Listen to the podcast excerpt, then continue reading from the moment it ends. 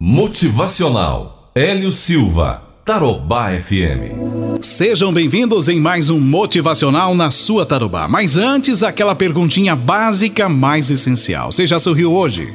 Ainda não? Então sorria porque Jesus te ama de uma maneira toda, toda, toda especial. Vem comigo em mais um Motivacional. Vou falar de rotina hoje, né? Todo dia é a mesma coisa. A gente toma o café bem rapidinho e às vezes nem tomamos o café. Saímos direto, pegamos o ônibus ou o carro, vamos trabalhar e aquela correria. E às vezes a gente esquece de tantas coisas pequenas e importantes. Naquela manhã, John sentiu vontade de dormir um pouquinho mais. Estava cansado porque a noite anterior ele foi dormir um pouco tarde. Não havia dormido muito bem.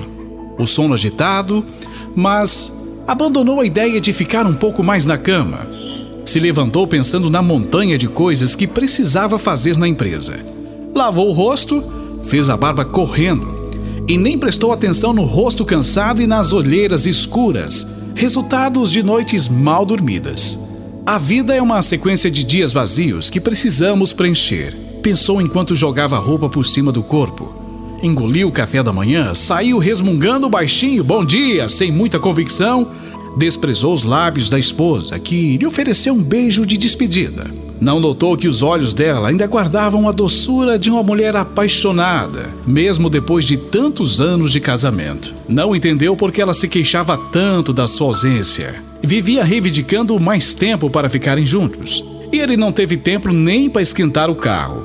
Deu a partida e acelerou. E no rádio tocava uma canção antiga do Roberto Carlos, Detalhes tão pequenos de nós dois. E ele pensou: Ah, eu não tenho tempo para curtir detalhes tão pequenos aqui. Então pegou o telefone e ligou para sua filha e soube que o netinho havia dado os primeiros passinhos. Ficou sério quando a filha lembrou que há muito tempo ele não aparecia para ver o neto e o convidou para almoçar.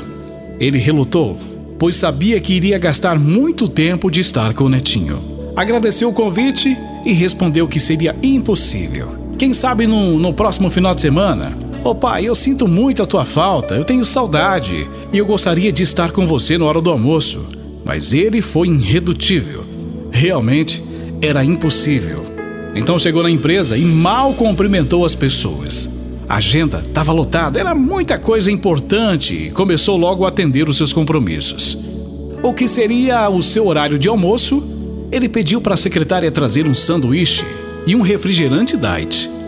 O colesterol estava alto ele precisava fazer um check-up, mas isso ficaria para o mês seguinte. Começou a comer e lia alguns papéis que usaria na reunião da tarde e nem observou que tipo de lanche estava mastigando enquanto engolia.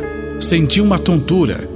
A vista embaçou. Lembrou-se do médico advertindo que alguns dias, quando estivesse os mesmos sintomas, que estava na hora de fazer um check-up. Mas logo concluiu que era um mal-estar passageiro.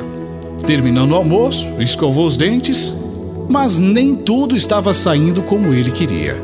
Começou a gritar com seu gerente, exigindo que se cumprisse o prometido. Afinal, estava sendo pressionado a mostrar resultados. Então saiu para a reunião já atrasado, não esperou o elevador, desceu as escadas pulando de dois em dois degraus, parecia que a garagem estava a quilômetros de distância. Entrou no carro, deu a partida. Ao engatar a primeira marcha, sentiu de novo mal-estar. Havia uma dor muito forte no peito, o ar começou a faltar, a dor foi aumentando. O carro desapareceu. Os outros carros também. Os pilares das paredes, a claridade da rua, a luz do teto, tudo foi sumindo diante dos seus olhos. Ao mesmo tempo que surgiam cenas de um filme que ele conhecia bem, como seu filho estivesse rodando uma câmera lenta quadro a quadro. E ele via sua esposa, o netinho, todas as pessoas que ele mais gostava, e ao mesmo tempo não tinha ido almoçar com a filha e com o neto. E o que a esposa tinha dito à porta da casa quando estava saindo de manhã hoje? Por que não foi pescar com os amigos no último feriado? E a dor no peito continuava. Mas agora, outra dor começava a perturbá-lo: a dor do arrependimento. Escutou um barulho como se estivesse uma coisa quebrando dentro do seu coração. Queria viver Queria ter mais uma chance. Queria voltar para casa e beijar a esposa e abraçar a filha. Brincar com o neto. Ele queria muito. mas não deu tempo. Como está a sua vida? Qual o tempo que você tem dedicado às coisas pequenas e mais importantes da sua vida? E Deus? Em que lugar você coloca Ele na sua vida? Existe um propósito para a sua vida. Você não está aqui por acaso. Que você consiga observar todas as manhãs. São lindas, mesmo as chuvosas e cinzentas. Que você possa perceber que todo dia é único e é uma nova chance de você perdoar, se renovar, de servir e de observar as pequenas coisas. Mesmo naqueles momentos difíceis, angustiantes, que você se sente só e você acha que não tem jeito. Não desista, acredite em você, ame as pessoas que fazem parte do seu dia a dia. Pense nisso. O momento é você quem faz. Mais um motivacional na sua Tarobá. Estes valores que estão querendo se perder, como a família, sabe?